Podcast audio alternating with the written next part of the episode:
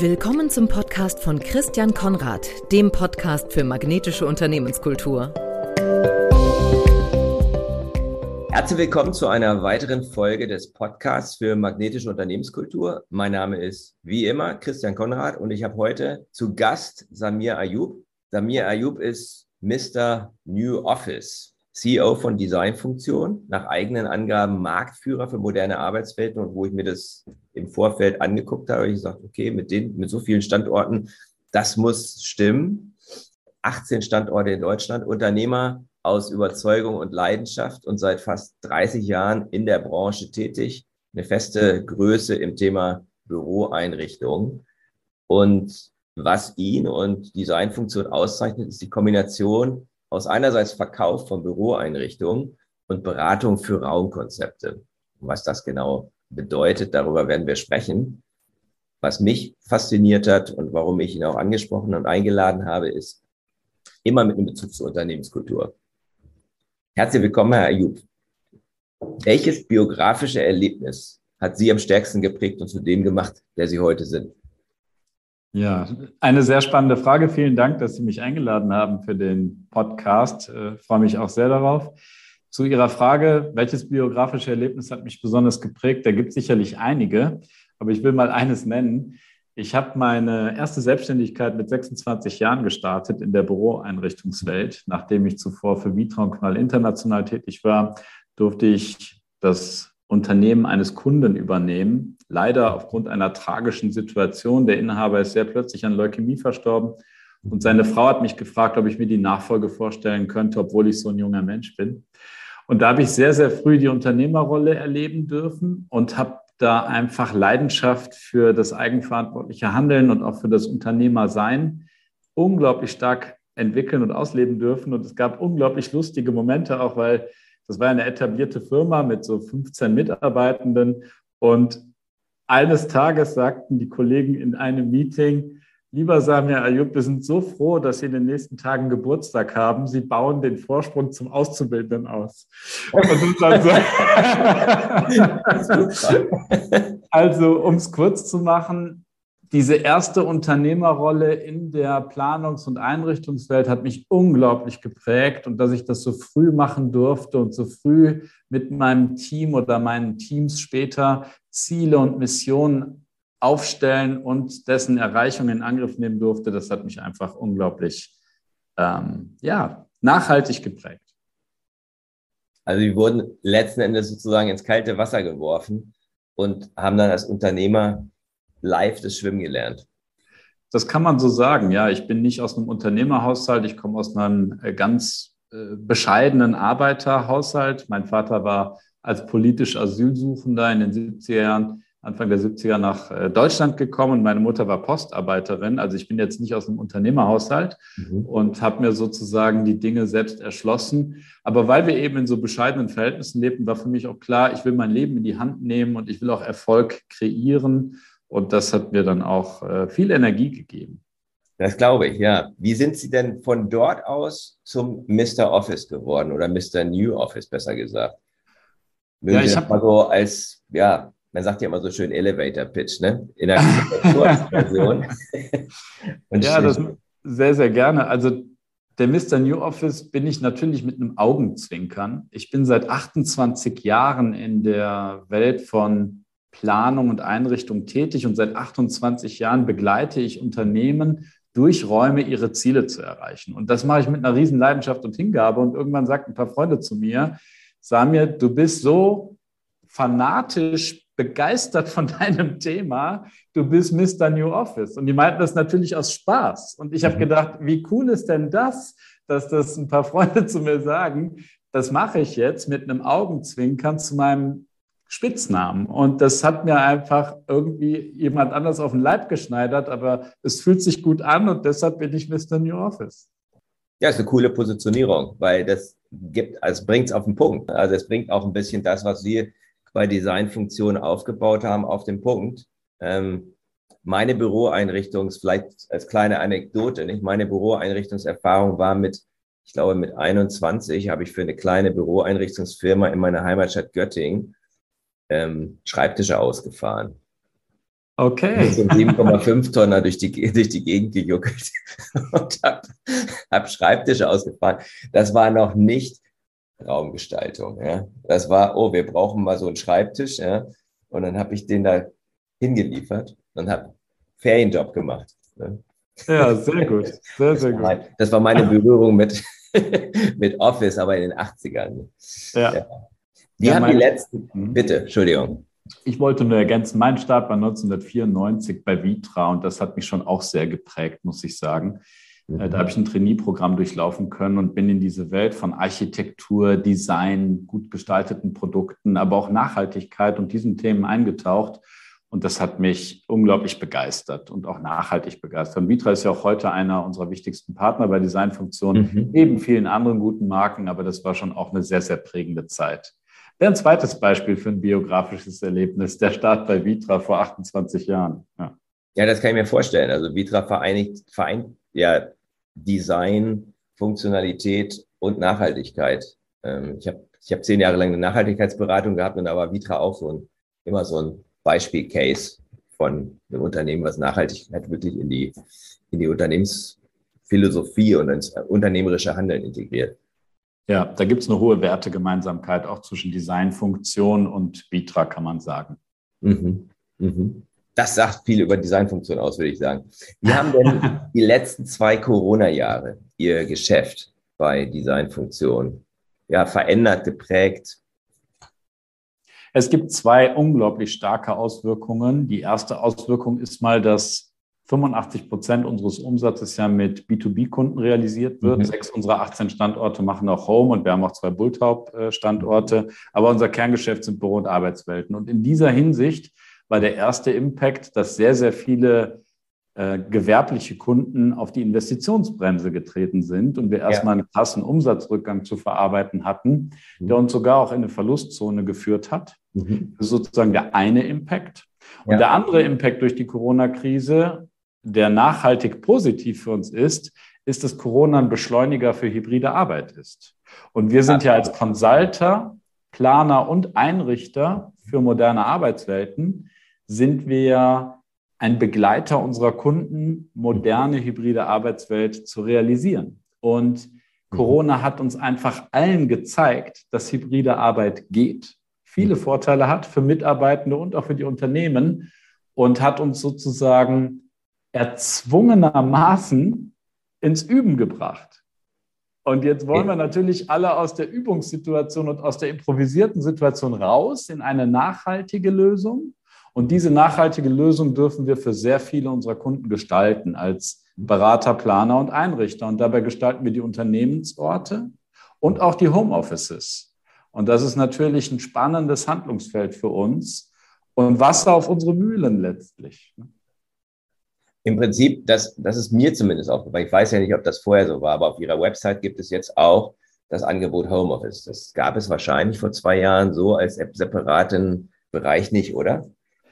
Ja, es war für uns immer üblich und klar, auch in unseren Standorten Personen zu beraten, die ein schönes Homeoffice ausstatten wollen. Das ist klar. Das meiste Volumen tatsächlich ist die Ausstattung von den Unternehmenssitzen selbst gewesen. Aber wir haben auch in der Corona-Zeit für unsere Corporate-Kunden, also mittelständische oder auch Großkunden, eine Online-Plattform programmiert, mhm. sozusagen ein nicht öffentlicher Shop dann einzeln freigeschaltet wird für den jeweiligen Kunden mhm. und der Arbeitgeber seinen Mitarbeitenden Ausstattungsportfolio angeboten hat Mhm. Gutscheinsystem, teilweise gefördert, aber eben eine Vielfalt an Möglichkeiten. Mhm. Man darf ja nicht vergessen, dass jeder sich anders daheim einrichtet und auch nicht jeder ein separates Arbeitszimmer hat. Und damit muss ja Homeoffice oftmals in Kombination mit dem Kinderzimmer, dem Flur, dem Schlafraum oder dem Essraum oder was auch immer in Kombination geschaffen werden. Und da braucht es individuelle Antworten und nicht one fits all. Und wir haben dann diesen diesen Homeoffice-Shop gebaut, der nicht öffentlich ist und den wir einzeln freischalten. Das war ein sehr gutes Geschäft oder es ist nach wie vor ein sehr gutes Geschäft.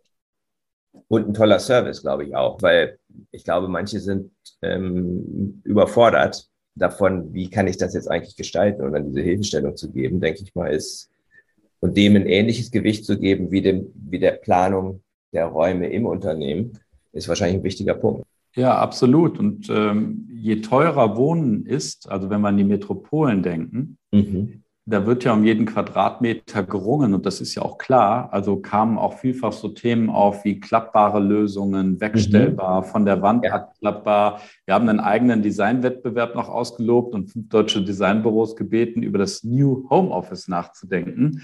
Und okay. äh, eine der Lösungen ist auch inzwischen in Serie und wird von der Firma Brunner gebaut. Das ist das Notebook. Sie kennen alle das Moleskine Notebook mit dem Gummiband ja. an der Ecke. Ja. Und jetzt stellen Sie sich das in einen Meter Breite an der Wand vor und Sie ziehen das Gummi nach oben und klappen dann die Schreibfläche runter und dahinter wow. ist ein Bildschirm und Sie können es in Stehhöhe an der Wand montieren oder in Sitzhöhe, sodass Sie sich auch entscheiden können, in welcher ergonomischen Qualität das stattfinden soll. Und wenn Sie nicht mehr arbeiten wollen, klappen Sie einfach alles hoch und ist wieder weg. Und das ist schon auch ein toller Entwurf, den in dem Fall Jes und Laub als sehr, sehr tolle Designer ein Stuttgarter Büro realisiert haben und damit auch unseren Designwettbewerb für sich entscheiden konnten. Ah, sehr cool. Ja, also das sind so die neuen Dinge, die dann entstanden sind. Hm. Hybrides Arbeiten noch mal ein bisschen vertieft, weil das, glaube ich, wirklich ein, ein wichtiges Schlagwort ist. Was erleben Sie, wie setzen Ihre Kunden das um? Also mein, der, der Gedanke dahinter ist, dass häufig solche Schlagworte halt Schlagworte sind aber das Spektrum von bis natürlich umgesetzt wird. Und ähm, Homeoffice ist ja manchmal auch, ist ja schon die, die strengere Definition. Die meisten, die Homeoffice haben, meinen eigentlich mobiles Arbeiten und statten deswegen gar nichts aus. Also deswegen, so das zumindest habe ich das festgestellt, hm, dass manche Kunden einfach sagen, ja, ja hier hast du einen Laptop, ne? Und ähm, ab heute arbeitest du zu Hause. Und das ja. ist nicht Homeoffice. Das ist nicht Homeoffice, das stimmt. Also hybrides Arbeiten aus unserer Sicht setzen sehr viele Unternehmen so um, dass am Anfang mal die Frage steht, in welcher Art und Weise will man überhaupt die eigene Arbeitskultur weiterentwickeln. Okay. Also so, so wie man hoffentlich jeden bedeutsamen Transformationsprozess bewusst plant, sollte man auch einen Weg in eine hybride Arbeitswelt, wenn sie jetzt nachhaltig gut organisiert sein soll, auch bewusst planen. Also am Anfang steht die Frage, Projektvisionen aufzustellen. Wie soll hybride Arbeit in der jeweiligen Unternehmenskultur bewusst gelebt und erlebt werden? Und dann stellt sich die Frage nach Regelwerken, Frameworks. Erlauben wir die volle freie Entscheidung, wann wer kommt und zu welchen Quoten man im Unternehmen oder mhm. an dritten Orten oder im Homeoffice arbeitet? Oder gibt es Rahmenbedingungen. Ne? Also zum Beispiel einen Tag die Woche freie Entscheidung. Willst du mehr dauerhaft mobil oder hybrid arbeiten? Stimme es mit deiner Führungskraft ab oder mhm. oder. Also organisatorische Frameworks, räumliche Frameworks. Auch wie wollen wir als Teams uns erleben? Ne? Also mhm. wie wollen wir ein Wir-Gefühl ja. aufrecht erhalten und ein ja. Rudelgefühl? Ne? Wer ist mein Team? Wer ist mein Rudel? Zu wem gehöre ich? Mhm. Das bedingt ja nicht nur virtuelle Begegnungen, sondern unbedingt auch persönliche Begegnung und das gehört einfach geplant und bewusst entschieden. Also wir fragen viel, hören viel zu, machen Online-Befragungen, Workshops und erheben die Grundlagen, um dann auf diesen Grundlagen basierend Zielbilder mit den Mitarbeitenden, also wir nehmen Partizipation ernst, Zielbilder mit den Mitarbeitenden mhm. und den Führungskräften einer Organisation zu definieren. Mhm. Und dann geht es erst ans Konzipieren von Raum und Spielregeln und Frameworks. Mhm. Und so äh, gehen wir mit den Unternehmen, die wir in der Hinsicht begleiten dürfen, um. Und was jetzt Learnings der letzten ein, zwei Jahre sind, ähm, die kann man festhalten in so drei, vier Kernaussagen. Mhm. Es gibt zum einen einen Schnittwert, der sich herauszustellen scheint, der zwischen zwei und drei Tagen liegt mhm. wo Mitarbeitende gerne außerhalb des Unternehmens tätig sein wollen. Es hängt okay. natürlich immer von der Funktion und der Organisation und auch der Kultur ab, äh, wie es genau gehen kann. Aber wenn man Schnittwerte festhalten will, dann pendelt der sich wohl dort ein. Also quasi 50 Prozent. Ja, kann man sagen. Also zwischen 40 und 50 Prozent, mhm. da liegen so unsere Wes oder die, die meisten Projekte. Okay. Und das ist schon erheblich. Und wenn das so ist, dass wir nur noch 50 bis 60 Prozent im Schnitt unserer Arbeitszeit im Büro verbringen, dann stellt sich ja die Frage, welche Tätigkeiten verrichten wir dort? Mhm. Also wofür gehen wir überhaupt ins Büro, ins Unternehmensbüro? Genau, wozu Büro? Ne? Also die Frage genau. why kommt dann in den Vordergrund. Ganz genau. Und dann Weil sind wir sofort gestellt bei der, ne? Absolut. Und dann sind wir bei den Top-Themen, die eben virtuell nicht so gut gehen. Und das ist die Begegnung, die Begegnung mit anderen mhm. im Sinne von Socializing, Netzwerken, sich begegnen, aber auch im Sinne von Innovationsprozessen und kreativeren Prozessen, die einfach nur in der guten Kommunikation miteinander ja. entstehen. Also kann man sagen, Begegnung ist ein Thema, kollaborative Arbeit ist das zweite Top-Thema, weshalb wir ins mhm. Büro gehen, oder ko-kreative Arbeit. Ja. Das ist das zweite Thema, für das wir ins Büro gehen. Und wir dürfen nicht vergessen, für Fokusarbeit, mhm. also Deep Work, sich gut konzentrieren, rausnehmen aus den Ereignissen. Auch dafür müssen wir Arbeitsorte im Unternehmen anbieten, weil manche können daheim sehr gut fokussiert arbeiten. Andere, wenn da, ich bin Papa von vier Kindern, also in der Corona-Zeit war bei mir daheim nicht viel mit Fokusarbeit. Die haben sich gedacht, hurra, Papa ist da, endlich. Ja. Jetzt aber, die lassen wir Jetzt aber drauf. Und wir ja, sind genau. auch da. wir sind nicht in der Schule. genau so. Zum Beispiel, ja. Genau. Also der dritte Punkt ist sicher, auch Fokusarbeit muss besonders in den Büros, in den New Offices. Vorhanden und ausgeprägt sein. Mhm. Insgesamt kann man sagen, es geht um Vielfalt. Also mhm. Schaffe diverse Orte, damit jede Tätigkeit durch einen dafür ideal geeigneten Ort unterstützt wird. Also tätigkeitsbasierte Arbeit, so weit gedacht, dass wir für das jeweilige Tun den richtigen Ort haben. Also mhm. Beispiel ein Call, ich gehe in eine Telefonzelle, störe die andere nicht, werde aber auch nicht mhm. gestört. Diskretion, auch wieder das Telefonzellenbeispiel. Mhm. Ein vertrauensvolles Gespräch zu zweit, zu dritt in einem guten Rückzugsraum, in der Diskretion führen können und für einen agilen Workshop, einen Design Thinking Prozess oder Arbeiten in Scrum-Methoden oder anderen mhm. modernen agilen Formen, will ich natürlich wieder einen völlig anderen Raum vorfinden. Also Raum als Werkzeug zu verstehen, mhm. ist hier Gebot der Stunde und sicherlich in der hybriden Arbeitswelt eine noch bewusstere Entscheidung, mhm. was tue ich wo, mhm. welcher Ort begünstigt mich oder unterstützt mich in dem jeweiligen Tun am meisten. Und mhm. danach entscheide ich, gehe ich in die Firma, bleibe ich daheim, in welchen Ort in der Firma gehe ich, welchen Raumtypen suche ich auf. Und das ist natürlich eng verbunden mit der Idee des Shared Desk Konzepts. Mhm. Also mhm. wenn wir so denken, dann geben wir natürlich im Tausch für zehn Arbeitsoptionen, für zehn mögliche Arbeitsorte, im Tausch dagegen geben wir unseren fest zugewiesenen Arbeitsplatz natürlich ab, weil der wird dann so wenig nur noch genutzt, dass es nicht nachhaltig ist, für jeden einen Tisch vorzuhalten, wenn man da nie ist oder nur zu zehn Prozent mhm. der Arbeitszeit. Das macht ja gar keinen Sinn. Also dieser, dieser Tisch, wo dann die, wo dann die Topfblumen drumherum stehen und wo äh, Berge an Akten oder sowas sind, den muss man halt aufgeben. Genau.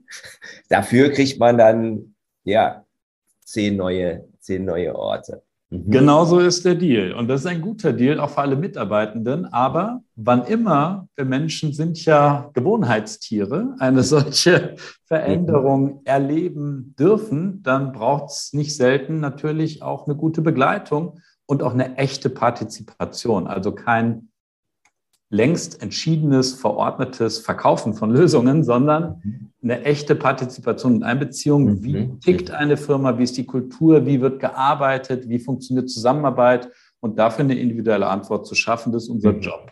Wir glauben an, Raum wirkt. Und hier kann ein Raum seine ganze Wirkung entfalten, wenn er eben Menschen hilft, einen Job erstklassig zu machen. Ist das New Work?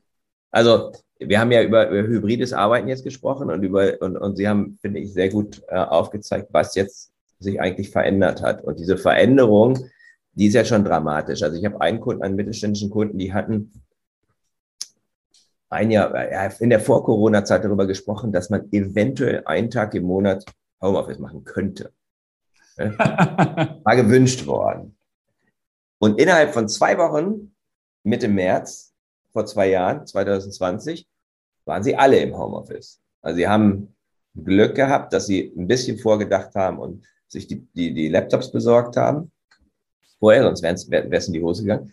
Aber das fand ich so krass, wie das dann auf einmal dieser Shift war von, man könnte vielleicht ein bisschen Homeoffice machen zu 100% Homeoffice und wie schnell sich die Leute daran auch gewöhnt haben. Und das, was Sie jetzt eben gesagt haben, hm, wahrscheinlich ist es so irgendwo 40 bis 50 Prozent Homeoffice. Das ist das, was ich da auch wahrnehme, je nach individueller Situation, also individueller Situation zu Hause natürlich. Ne? Es gibt Leute, die wollen gerne ins Office ähm, und es gibt andere Leute, die sind sehr, sehr happy, dass sie sich die Anfahrt sparen und, und, und, und, und, und äh, verkrümeln sich dann gerne zu Hause. Also diese Veränderung ist schon in den Köpfen, die ist schon dramatisch. Was ist aber New Work? Das gab es ja vorher auch schon. Also ist das eigentlich das Gleiche, nur ein anderer Name oder was verstehen Sie jetzt unter New Work?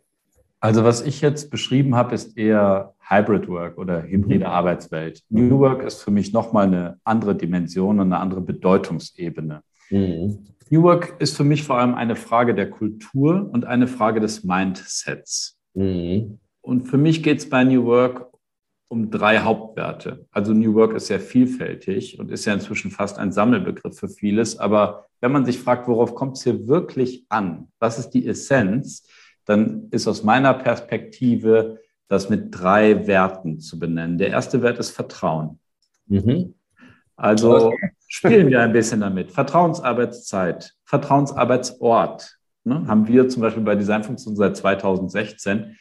Und natürlich geht es um Vertrauen in einer New Work geprägten Welt. Wenn ich meinen Mitarbeitenden als Unternehmer oder Führungskraft nicht vertraue, dass sie von sich aus gute Arbeit machen wollen, dann bin ich nicht geeignet für eine solche Welt. Mhm. Und wenn ich als Mitarbeitender nicht das Vertrauen in mich selbst habe, mich selbst organisieren zu können, Eigenverantwortung zu übernehmen und sozusagen mir selbst Ziele zu stecken und meinen ähm, Themen nachzugehen, dann bin ich wahrscheinlich genauso wenig geeignet. Also mhm. New Work ist mhm. Vertrauen in mich selbst, Vertrauen in andere, Vertrauen in eine Gemeinschaft, Vertrauen in ein Unternehmen, Vertrauen in eine Mission, die man gemeinsam erreichen will. Also für mich ist Vertrauen ein unglaublich wichtiger Wert, der eine Grundlage ist, um überhaupt New Work zu leben. Und damit ist es Teil von New Work. Der zweite Wert ist ähm, Verantwortung. Mhm. Also Verantwortung für sich und andere zu übernehmen, Verantwortung für ein Arbeitsergebnis zu übernehmen, Verantwortung auch von den Führungsebenen zu jedem Einzelnen zu übertragen, also mhm. auch eine Verschiebung von Verantwortung und ein hohes Maß an Eigenverantwortung gehört dazu. Und deshalb ist Verantwortung und über Verantwortung zu reden, aus meiner Sicht, wenn es um New Work geht, der Wert Nummer zwei. Mhm. Der Wert Nummer drei der das alles wie Brennstoff anzünden, befeuern und beschleunigen kann, ist Sinn und Sinnstiftung. Mhm. Wenn wir eine sinnvolle Tätigkeit haben, wenn die Firma, das Projekt, in das ich meine Energie einbringe, eine Sinnorientierung hat und ich mich damit identifizieren kann, dann erledigt sich vieles von selbst ich will leisten, mhm. ich will mich hineingeben, ich will mhm. mich einbringen, ich denke mit und weiter und nach und quer und vor, ich denke in alle Richtungen, wie ja. es vorangebracht werden kann, das Projekt und die Firma. Also Sinnstiftung ist Bindung und Brennstoff und Energielieferant in einem. Mhm. Und Sinnstiftung ist deshalb für mich eng verbunden mit New Work. Und wenn man jetzt einen Wissenschaftler fragen würde, was ist New Work, dann spricht er vielleicht über Handlungsfelder, dann sagt er, Technologie brauchen wir, dass wir von überall aus arbeiten können, Software und Hardware. Mhm. Dann sagt er, wir brauchen Organisationsformen mhm. und dann sagt er, wir brauchen den Raum. Und diese drei Handlungsfelder, die sind dann da, um New Work zum Leben zu erwecken. Mhm. Und deshalb sagen wir bei Designfunktion, ohne New Office kein New Work. Ich brauche den Raum mhm. als ein unterstützendes Element. Mhm. Aber es ja. ist eben ein unterstützendes Element und New Work ist eher eine Überzeugung, ein Mindset, eine kulturelle Dimension. Und die anderen Dinge sind eben die Handlungsfelder, um New Work mhm. zum Leben zu erwecken. Mhm. Das ist interessant. Ich glaube, dass hm, ich hatte Ihnen, glaube ich, in meiner Mail, in der Vorbereitung hatte ich Ihnen äh, den Link gegeben zu meinem letzten Interview mit ähm, Christian Achilles von vom Deutschen Sparkassen- und Giroverband. Ich weiß nicht, ob sie, ob das ein Kunde von Ihnen ist, kann ich jetzt nicht beurteilen. Jedenfalls, die haben es genau so gemacht. Ne? Die haben erstmal Reorganisation gemacht und dann haben sie ihr ziemlich cooles Newsroom da in, in an der Friedrichstraße in Berlin äh, gebaut und haben den Raum dafür geschaffen. Und das etwas krasse war, dass dann Corona kam. Ne? dann, konnten, dann, konnten, dann konnten sie das eigentlich, jetzt, die sind jetzt dabei, das im Grunde mit Leben zu erwecken. Ja. Äh, aber ein Glück, dass sie halt den Prozess vorher gegangen waren und dass der Ort nicht der Ausgangspunkt war, sondern dass der Ort eben ein, ein Rahmen war, um, um, um, um das neue Arbeiten zum Leben zu erwecken. Hm. Weil dadurch konnten sie dann auch wieder shiften und konnten das auf die hybride Situation übertragen. Mhm. Ja, das also war so ein Beispiel, was ich im Kopf hatte, wo das ganz gut, wo das ganz gut zusammenpasst, was Sie da gerade sagen. Ja, und äh, wir, wir erleben ja manchmal etwas unauthentisches Vorgehen. Da wird der Kicker bestellt und hingestellt und wir sind jetzt ganz hip und modern und sind jetzt mhm. eine work-orientierte Firma. Das ist natürlich nur Dekoration. New Work muss aus einer Überzeugung heraus entstehen und eine kulturelle Basis haben. Und dann kann es auch nachhaltig erfolgreich sein, Kulturen oder mhm. Unternehmenskulturen wesentlich positiv zu beeinflussen. Und ansonsten ist es Deko, wenn ich das so sagen darf. wenn Sie Ihre Kunden dabei unterstützen, ähm, die Räume ihren Arbeitsgegebenheiten anzupassen oder dass die Räume zu wirklich Supportern ähm, der, der, der Art von Arbeit werden, die sie sich vorstellen. Wie gehen Sie dabei vor? Also was sind so Ihre, was sind so Ihre Schritte?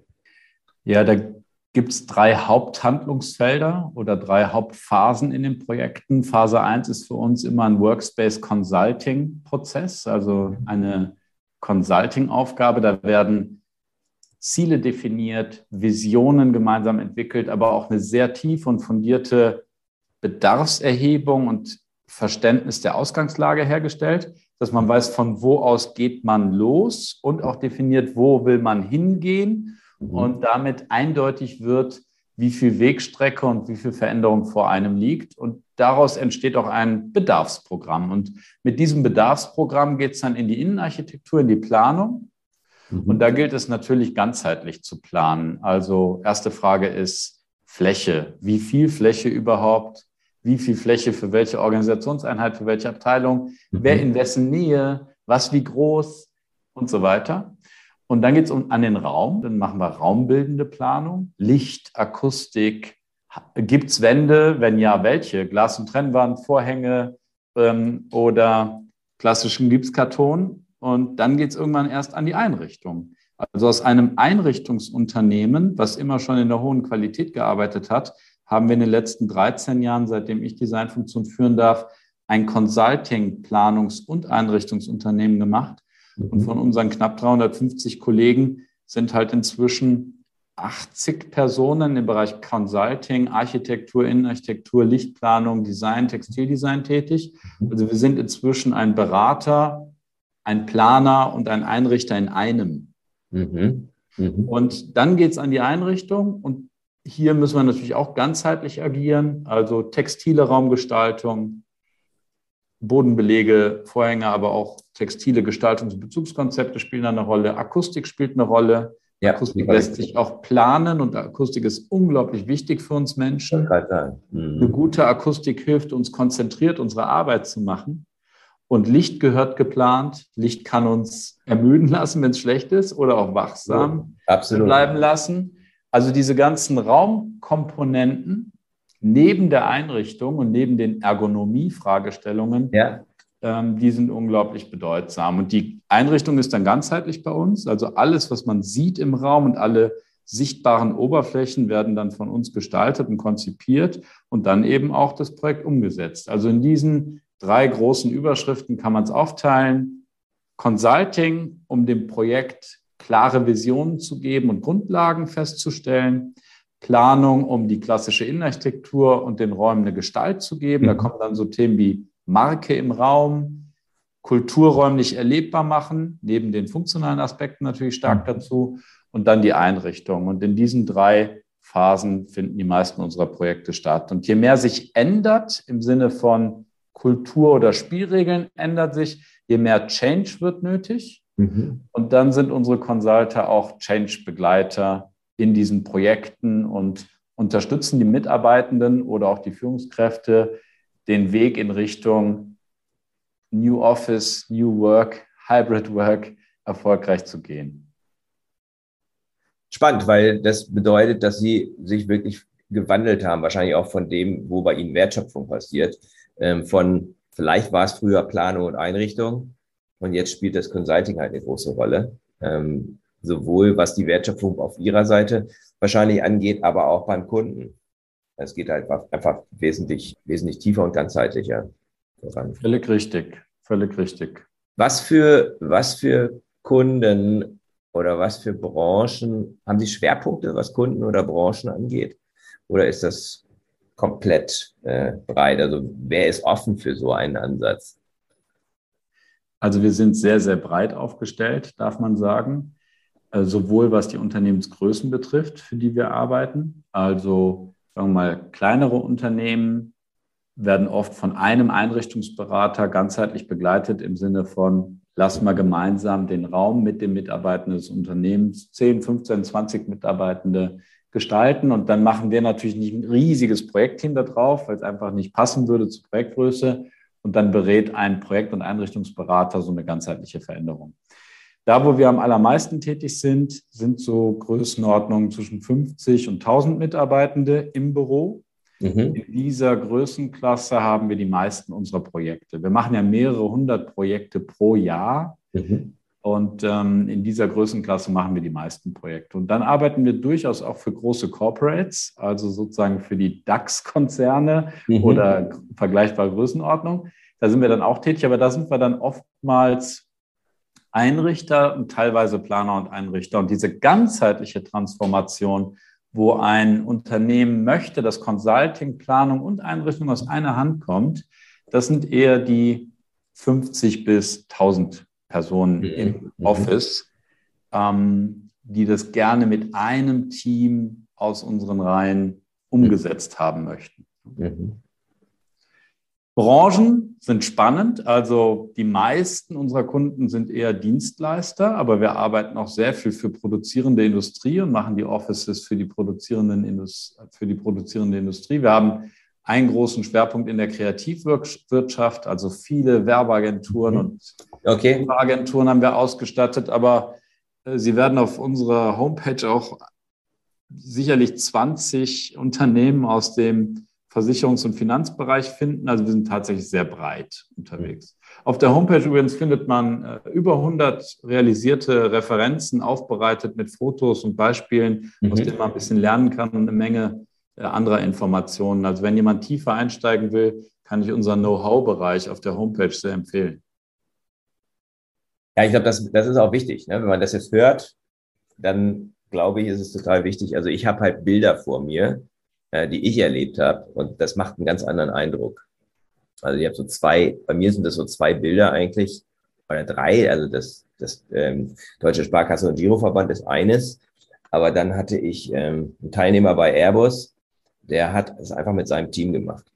Also komplett außerhalb von, und da ist man in so einem relativ langweiligen Ingenieurs Airbus-Gebäude und kam dann in seinen Raum rein und man war in einer neuen Welt. Das war, das war unglaublich eindrucksvoll. Ne? Das war nur ein Team von zehn Leuten, die sehr viel unterwegs waren, sehr high level waren und ähm, er hat mir dann auch erzählt, dass auch wenn er da so ein bisschen, ja, wie soll ich sagen, das nicht direkt nach den Regeln gemacht hat, wollten nachher alle ähm, diesen Raum auch mal buchen, wenn die nicht da waren, weil es einfach so ein, ja, so ein anderes Erlebnis war. Und das andere ist groß.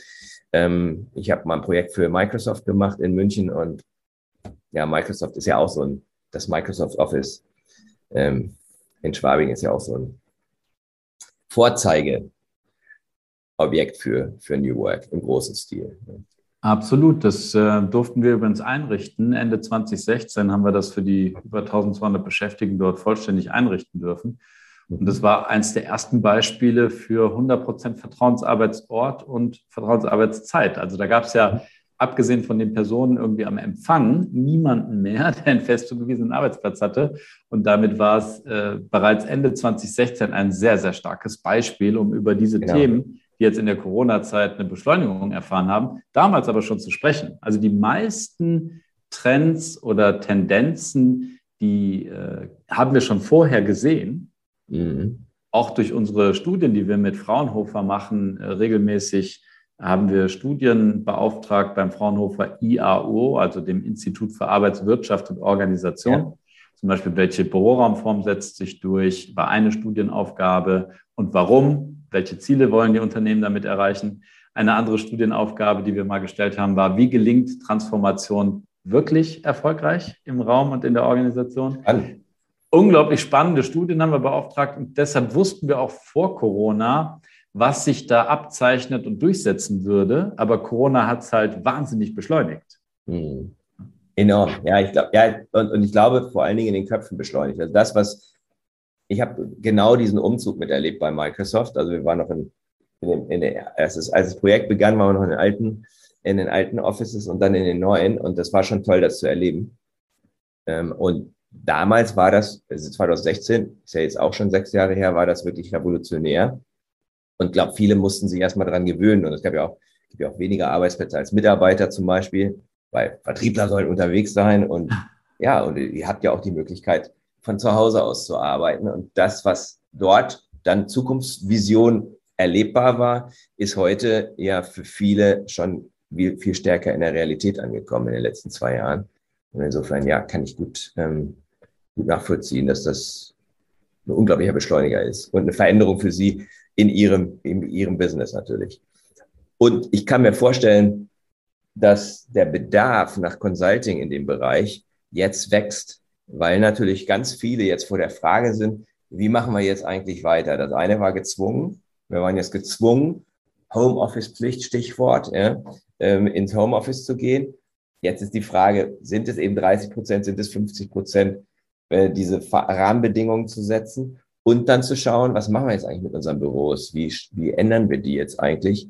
Ähm, wie, wie, wie machen wir zu diesen Räumen, die unsere Arbeit äh, beschleunigt und voranbringt? Ähm, und da kann ich mir vorstellen, dass Sie da gut aufgestellt sind, um dem einen oder anderen da unter die Arme zu greifen, um das zu realisieren. Ja, das ist ein absolut notwendiges Handlungsfeld für jetzt fast alle Unternehmen, kann man sagen, aus der mhm. improvisierten mhm. Zeit in eine nachhaltig organisierte und gewollte Zukunft äh, zu gehen. Und das ist ein wunderbares Handlungsfeld. Das ist eine sehr mhm. sinnstiftende Arbeit, die auch unsere Mitarbeitenden total begeistert. Also wir haben da eine hohe Leidenschaft für das Thema und jetzt erkennt man auch, wie bedeutsam diese Arbeit ist, Unternehmen darin zu helfen, mit Arbeitswelt, also mit ihrem New Office und ihrer. Organisation äh, in eine hybride und erfolgreiche Arbeitswelt zu transformieren und in einer Arbeitswelt, wo sich die Leute wohlfühlen. Also ich leite mal ein bisschen über zu meinem, meinem Thema, was ja Unternehmenskultur ist und ich nenne das magnetische Unternehmenskultur. Und das ist für mich eine Kultur, wo Menschen nicht nur angezogen sind, weil sie jetzt sagen, oh, toller Name oder ich habe was gehört, sondern wo, wenn sie hinkommen, sie sich auch wohlfühlen und sich emotional verbunden fühlen. Also meine, meine persönliche Vision ist eine Million mehr lächelnde Menschen an Arbeitsplätzen. Ja? Ähm, eine schöne Vision. Toll. Und meine Frage an Sie ist, wie kann die Büroraumgestaltung eine solche magnetische Unternehmenskultur unterstützen, wo Leute ja mit einem Lächeln rein und wieder rausgehen. Ne? Reingehen ist ja das eine, aber rausgehen, ne? das ist der. Das ist der ja, also das ist natürlich durch Raum unglaublich stark förderbar. Mhm. Also magnetische Unternehmenskultur und Raum haben eine hohe Verbindungsfähigkeit. Nehmen wir ein paar Beispiele. Wenn wir einen Ort der Begegnung haben, wo ich gerne meine Kollegen treffe und einladende, gut gestaltete Räume das begünstigen, dann gehe ich da einfach gerne hin. Mhm. Also wir, wir, wir, gehen ja gerne ins Büro, um den anderen zu begegnen. Aber wenn das jetzt auch noch in einem Raum geschieht, der attraktiv ist, der Wohlbefinden ähm, fördert, der mich einlädt, kreativ zu sein, mhm. quer zu denken, also der mich stimuliert, Räume wirken auf uns Menschen. Räume beeinflussen unsere Stimmungen, unsere Gefühle und auch unser Verhalten. Nehmen wir mhm. mal ein Beispiel außerhalb des Büros. Was geschieht mit uns? Was geschieht mit Ihnen, wenn Sie eine Kirche betreten? Mhm. Die Stimmung ändert sich, die Gefühle ändern sich. Man geht in ein anderes Setup. Was passiert, wenn wir ein sehr schönes Restaurant, unser Lieblingsrestaurant besuchen, wo das Essen gut schmeckt, aber auch der Raum wunderschön ist, wo man sich mhm. gerne aufhält? Und jetzt fragen wir uns mal, was passiert, wenn wir ein Büro betreten oder wenn wir unser Büro betreten? Und wieso gestalten wir die Büros nicht so, dass sie in uns genau diese positiven Gefühle auslösen? Mhm. Also mir, machen wir aus der hässlichen alten Teeküche, wo oft nur Wasserkästen drin standen, eine Küchenzeile und die ganz schmal ist, doch ein Working Café.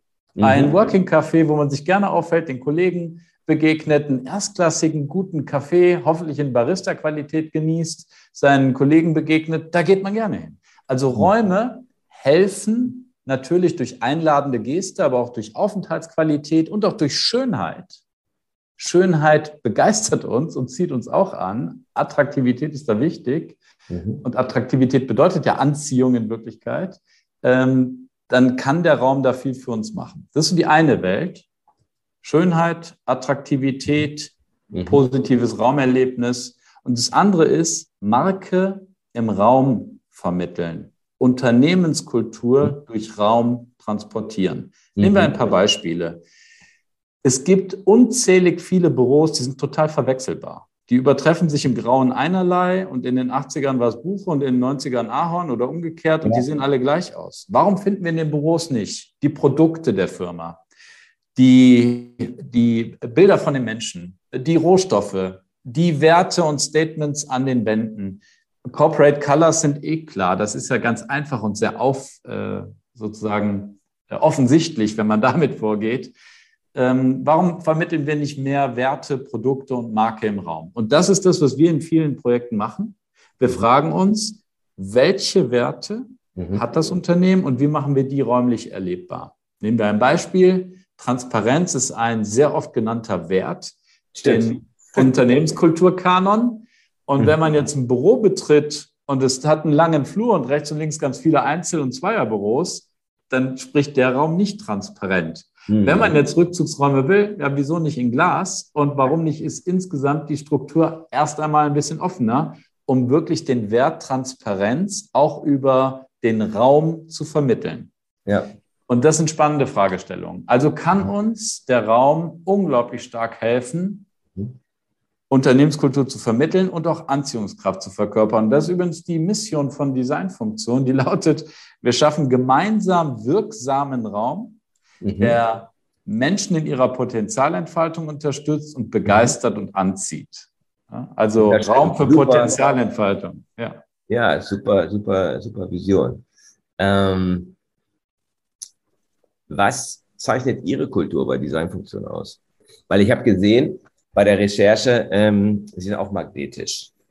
Ja, also ich glaube. Also ich habe gesehen, indem ich auf, auf Kununu geguckt habe und ähm, nicht nur den Score, sondern mir auch ein paar Statements ähm, durchgelesen habe. Daran kann man das meistens ganz gut feststellen. Ja, erst einmal vielen Dank für die Blumen, die Sie gerade drüber gereicht haben. Ähm, was macht unsere Unternehmenskultur aus? Also ich glaube, das Wichtigste ist erstmal, dass wir sie bewusst pflegen und bewusst entwickeln. Mhm. Man kann ja nicht keine Kultur haben, man kann sie aber dem Zufall überlassen oder man kann sie bewusst gestalten und entwickeln. Mhm. Und wir gestalten unsere Kultur sehr bewusst und mhm. sehr partizipativ. Mhm. Also unser Glaubensgrundsatz, Raum wirkt, der eine Mischung ist aus Claim und fester Überzeugung aller Mitarbeitern. Wir glauben an die Wirkung gut gestalteter Räume und wir glauben und wissen, dass man mit Raum helfen kann, Ziele zu erreichen. Wohlbefinden, Produktivität, Marke vermitteln und so weiter. Viele, viele Ziele, Gesunderhaltung, Ergonomie und, und, und. Da gibt es viele. Und mhm. wir wissen, dass Raum wirkt. Und das ist eine unglaublich verbindende Glaubensgrundlage. Und dann ist es so, dass wir sehr bewusst unsere Mission, unsere Vision und unsere Werte in regelmäßigen Abständen kommunizieren, teilen, danach leben mhm. und auch weiterentwickeln. Wir haben gerade erst im letzten Jahr in einem partizipativen Prozess mit über 20 Führungskräfte und diese wiederum haben den Input ihrer Mitarbeitenden auch einbezogen, unsere Mission und Vision nachgeschärft. Also die Mission mhm. habe ich gerade kurz genannt. Die Vision ist Empower the New Together, mhm. Work, Life, Space. Also wir wollen das Neue ermöglichen und andere befähigen und ihnen äh, Unterstützung in der Ermöglichung ihres eigenen New Work, New Life, New Space geben. Und das hat eine unglaublich hohe Bindung auch in unserem Unternehmen hervorgerufen, dass Raum wirkt, woran wir glauben, dass was wir für unsere Kunden erreichen wollen, dass wir diese wirksamen Räume schaffen, verbindet uns unglaublich stark mhm. und sortiert auch aus. Also wer Lust hat, sich für dieses Thema, für diese tolle sinnstiftende Arbeit einzusetzen, der bleibt und mhm. gibt sich voll rein. Und wer sagt, nee, ist eigentlich nicht so mein Ding, äh, mhm. ich möchte für andere Themen stehen, der weiß auch, okay, dann bin ich vielleicht hier nicht am richtigen Platz. Und am Ende hat diese sehr bewusste Kulturarbeit dazu geführt, dass wir zu Bayerns beste Arbeitgeber bei Great Place to Work 2019 wurden, 2021 Deutschlands beste Arbeitgeber. Wir haben diverse andere Preise bekommen. Sie haben gerade Kununu angesprochen. Also ich glaube, dass wir deshalb äh, eine hohe und auch eine bindende Unternehmenskultur haben, weil wir unser Thema so bewusst miteinander leben und das auch auf eine starke kulturelle Basis stellen. Mhm.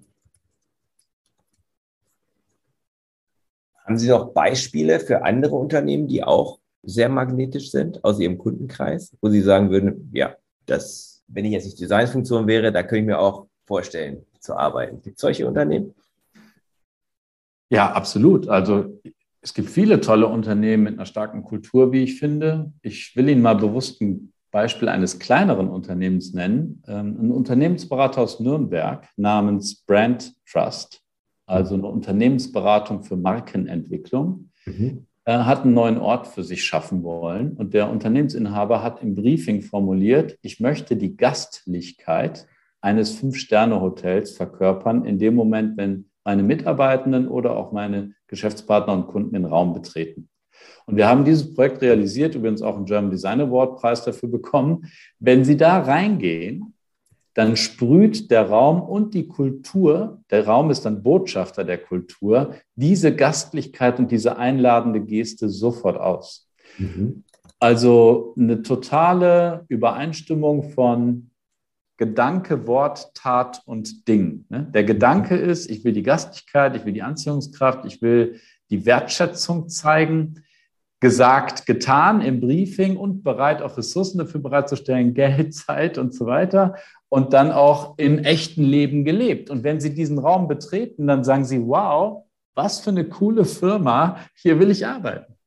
Und da ja, kann ich, das ist, das viele Beispiele. Schon mal die halbe Miete, oder? Wenn, ja, wenn total. Einer, heutzutage bewerben sich die Unternehmen ja bei den Mitarbeitern und wenn dann einer reinkommt und sagt, wow, wo kann ich unterschreiben?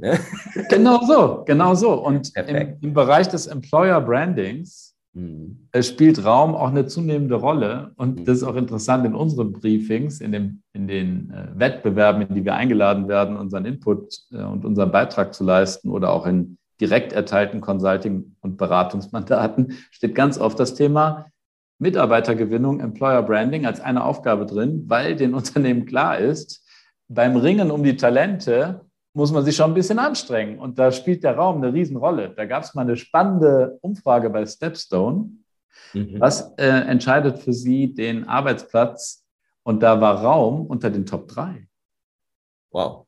Wo darf ich arbeiten? Wie sieht mhm. das aus und welche Qualität hat das? Das war jetzt vor Corona. Heute würde wahrscheinlich äh, das ein bisschen anders beantwortet. Vielleicht würde man heute sagen, eine gute hybride Arbeitswelt oder eine gute Arbeitskultur, die mir mhm. beides ermöglicht, mhm. also mobil zu arbeiten, daheim an dritten Plätzen oder im Unternehmen. Und wenn ich im Unternehmen bin, ist es äh, hoffentlich ein erstklassiger Raum. Also heute wäre die, mhm. die Frage vielleicht ein bisschen anders beantwortet, aber Raum hat ein sehr, sehr starken Einfluss auf Mitarbeitergewinnung und Mitarbeiterbindung. Mhm. Nein, ich glaube, das ist heute, heute immer noch so. Vor allen Dingen, wenn man halt über die längere Frist ja, denkt, also dass Leute auch wirklich bleiben wollen, da ist das, das Thema Begegnung, was Sie vorhin nannten, natürlich besonders wichtig. Absolut. Weil diese Verbundenheit untereinander, die entsteht ja nicht, ehrlich gesagt, nur zum Teil äh, wenn das Ganze nur über, über, über ähm, elektronische Kanäle läuft. Und da spielt der Raum dann vielleicht noch eine größere Rolle. Man muss es halt bewusster machen. Ja, man muss es nahezu zelebrieren. Wenn wir unsere Kunden in einem Verkaufsraum empfangen wollen, dann hilft der Raum ja zu verkaufen. Im Einzelhandel will man Räume so gestalten, dass der Kunde eine tolle Customer Journey hat, ein tolles mhm. Erlebnis und dann sich sozusagen abgeholt fühlt und unterzeichnet oder kauft. Und heute dürfen wir Büros interpretieren wie, lasst uns doch die Journey unserer Mitarbeitenden durchdenken. Mhm. Wenn die jetzt schon nur zwei Tage ins Haus kommen, ja, wie feiern wir denn das? Wie sorgen wir jetzt für ein positives Erlebnis? Und wie kann jetzt Office zur Mitarbeitenden Journey entwickelt werden? Und das ist natürlich ein ganz spannendes Thema. Mm, super. Was macht Sie persönlich magnetisch? Was sagen andere über Sie, Herr Ayub? ja, hm. also so über sich selbst zu reden, ähm, ich glaube, zwei Eigenschaften ähm, machen mich möglicherweise ein bisschen magnetisch. Das eine ist Authentizität. Mhm. Ich tue, was ich sage, was ich mache, mache ich mit einer riesen Hingabe. Ich bin echt und authentisch und mhm. das, glaube ich, ist für viele total positiv, weil ich damit lesbar werde. Lesbar und dann mhm. ist klar, wie es sozusagen im Umgang mit mir funktioniert und wie man mhm. miteinander mhm. ähm, arbeitet. Und das andere ist, ich habe eine gewisse Begeisterungsfähigkeit und reiße gerne Menschen mit für mhm. meine Themen. Mhm. Und das können Kunden und Mitarbeitende gleichermaßen sein. Und ich glaube, das ist ein zweiter Punkt, der mich ein wenig magnetisch sein lässt, warum mir Menschen gerne folgen oder gerne mit mir zusammenarbeiten. Ich glaube, mhm. ich bin begeisterungsfähig und ein bisschen mitreißend. Also mein Feedback wäre aus dem Gespräch, dass das beides wunderbar rüberkommt. Und ich würde den dritten Punkt ergänzen. Ähm, ich finde, sie sind sehr kommunikationsstark und zwar auf eine Weise, die leicht verständlich ist. Also diese Begeisterung. Das eine ist ja begeistert zu sein. Das merkt man natürlich schon, auch emotional. Das andere ist aber, das auch inhaltlich zu vermitteln, worum es dabei geht. Und das, das hat mir jetzt, kann ich jetzt mal so sagen, hat mir imponiert und ähm, hat mir sehr gut gefallen in unserem Gespräch. Danke dafür. Vielen Dank. Äh, was denken Sie, mit wem sollte ich ähm, im Podcast im Kontext magnetische Unternehmenskultur New Work noch sprechen? Gibt es da irgendjemanden, wo Sie sagen? Ja, gerne. Also da wird Gesprächspartner für Sie. ja, da würde ich, würde ich Ihnen gerne zwei Anregungen geben. Die mhm. eine ist, mit Professor Jan Tönen zu sprechen. Jan Tönen ist mhm. Culture Capital Producer, so nennt er sich, also Unternehmenskulturproduzent, begleitet mich seit über 20 Jahren als Berater, unsere eigene Kultur zu entwickeln, aber auch in der Hinsicht, wie wir kommunizieren als Unternehmung. Das ist ein unglaublich inspirierender und toller Mann, von dem man viel lernen kann. Ich habe sehr, sehr viel von ihm gelernt. Und wenn es um Unternehmenskultur geht, fällt er mir als Experte sozusagen sehr mhm. schnell ein. Aber was ich Ihnen auch empfehlen würde, mal zu tun, ist, gehen Sie doch mal auf die Menschen zu, an die man nicht direkt denkt. Also warum nicht mal mit dem Postboten über magnetische Unternehmenskultur sprechen oder mit dem Mitarbeitenden in der Fabrik, mhm. in der Produktion und mhm. mal eine völlig andere Perspektive einzuholen mhm. und nicht nur an die klassischen Wissensarbeiter im Büro mhm. zu denken, und mal von dritter Seite aus der Industrie, aus der Fertigung mhm. auch den Input zu bekommen, was macht denn aus der Perspektive einer solchen Rolle, Funktion, Person eine unternehmische, eine äh, magnetische Unternehmenskultur aus? Spannend, das, ist, das finde ich gut. Das ist sozusagen ja der Kunde der Kultur, das ist der Mitarbeiter. Genau. genau. Und vielleicht auch nicht der, der dem shiny, tollen Office sitzt, sondern der halt, äh, dem halt andere Dinge wichtig sind. Ja, sehr guter, genau. guter Hinweis. Ja, sehr guter Hinweis. Ähm, ich habe immer vier Abschlussfragen zum Schluss. Ähm, die kommen aus, aus meinem Buch, was ich Ihnen auch gerne noch zusenden werde nach unserem Gespräch, wenn Sie mögen. Ähm, die orientieren sich an den vier Dimensionen magnetischer Unternehmenskultur. Das erste, das haben, da haben Sie schon viel drüber gesprochen. Das geht wahrscheinlich relativ schnell, aber mögen Sie, Sie haben die Designfunktion Vision genannt, ähm, mögen Sie Ihre persönliche Vision, Ihr persönliches Warum mit uns teilen? Also mein persönliches Warum ist tatsächlich, dass ich anderen Menschen durch Raum helfen will, Lebensqualität zu bekommen. Mhm. Also ich will wirksamen Raum für Potenzialentfaltung für andere schaffen und das begünstigen. Mhm. Das ist meine Haupttriebfeder. Und meine zweite Triebfeder ist, ich habe so eine Experimentierlust, die mich als Unternehmer immer wieder neue Dinge ausprobieren lässt, neue Themenfelder zu erschließen. Und ich bin so ein Explorer, also Abenteurer in gewisser Weise. Ich entdecke gerne Neues und probiere mich aus. Und das sind eigentlich so zwei, zwei Themen, die mich da sehr, ja, sehr bewegen. Cool. Das heißt, man darf immer gespannt sein, was als nächstes passiert, äh, wenn man in ihrem Umfeld ist. Wahrscheinlich. Das stimmt. Also Ihre Mitarbeiter und Kollegen wahrscheinlich auch. Was sind Ihre wichtigsten Beziehungen? Ich habe da, sagt er mal drei, aber das ist vollkommen beliebig. Ja, also, ja. also natürlich äh, meine vier Kinder, mhm. meine Familie, meine Frau, sozusagen das ganze private, engste Umfeld. Mhm. Und dann die Menschen, mit denen ich die Designfunktion, Vision Wirklichkeit werden lasse. Also mhm. ich habe eine sehr starke Verbindung zu meinen engsten Kollegen und zu meinem Führungskreis, mit dem wir gemeinsam Designfunktionen entwickeln. Mhm. Dann gibt es ein paar wenige Freunde, die jetzt sozusagen weder in der einen ganz engen familiären mhm. noch in diesem geschäftlichen Umfeld sind. Und das sind so äh, ganz langjährige Wegbegleiter, weniger als eine Handvoll. Und das sind so Menschen, mit denen reflektiere ich mein Leben. Also sind wir auf einem guten Weg? Wie machst du das? Und so die, die, die Lebensfragen zu diskutieren. Das mhm. mache ich mit so ganz wenigen, ganz engen Freunden. Und dann gehen wir auch mal drei Tage ins Kloster oder so und tauschen uns sehr intensiv aus. Und das ist eine großartige Beziehung. Und das sind so drei Achsen. Mhm. Ja, toll, wer solche Freunde hat. Großartig. Sehr schön. Ja, das stimmt. Das ist auch immer das Ergebnis eines, eines langen Weges. Und eines großen Wachstums. Was gibt Ihnen Energie, all das zu tun? Also die Räume zu gestalten, die ähm, Explorer-Ideen umzusetzen. Was ist Ihre Quelle? Also meine Quelle ist, glaube ich, Sinn. Mhm. Äh, in hohem Maße ist es Sinn. Ich erlebe meine Arbeit und die Arbeit von Designfunktionen als extrem sinnstiftend. Und jetzt bin ich ja seit einem knappen halben Jahr auch als Speaker unterwegs. Und da finde ich es unglaublich bereichernd, über das Thema New Office, New Office Revolution, ohne New Office kein New Work und welchen Einfluss Raum haben kann, dass es uns Menschen gut geht, offen zu sprechen und viele oder öffentlich zu sprechen und viele Menschen zu erreichen. Das gibt mir einfach unglaublich viel Energie und unglaublich viel Freude. Und das ist natürlich das, was Sie antreibt. Ja, großartig. Ich glaube, das glaube übrigens, dass Sie das, ich kann mir sehr gut vorstellen, dass das Speaker sehr gut funktioniert. Auch nochmal als Feedback. Wo liegt der Fokus in den nächsten drei bis sechs Monaten?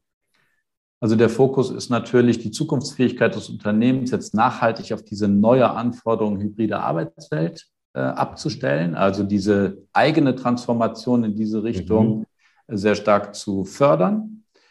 Und der zweite Fokus ist äh, die Speaker-Tätigkeit. Neben meiner Designfunktion-CEO-Rolle die Öffentlichkeit stark darüber zu informieren, dass jetzt hybride Arbeitswelt auch als Chance wahrgenommen werden muss mhm. und bloß nicht versucht wird, den alten Status quo wiederherzustellen. Also wir haben so viel gelernt und diesen ja. Schwung mitzunehmen aus den letzten zwei Jahren in eine nachhaltig gut gestaltete hybride Arbeitswelt. Damit meine ich konzeptionell und räumlich, also ausdrücklich beides, ne? kulturell, konzeptionell und räumlich, äh, alle drei Dimensionen das ist jetzt die Aufgabe, worauf ich mich konzentriere und das möglichst vielen Unternehmen und Unternehmern auch nahezubringen, diese Chance zu ergreifen. Super. Wo können, wenn jetzt Zuhörer sagen, sie möchten gerne mit Ihnen in Kontakt treten oder mehr über Sie erfahren, wo erreicht man Sie? Social Media, Website etc.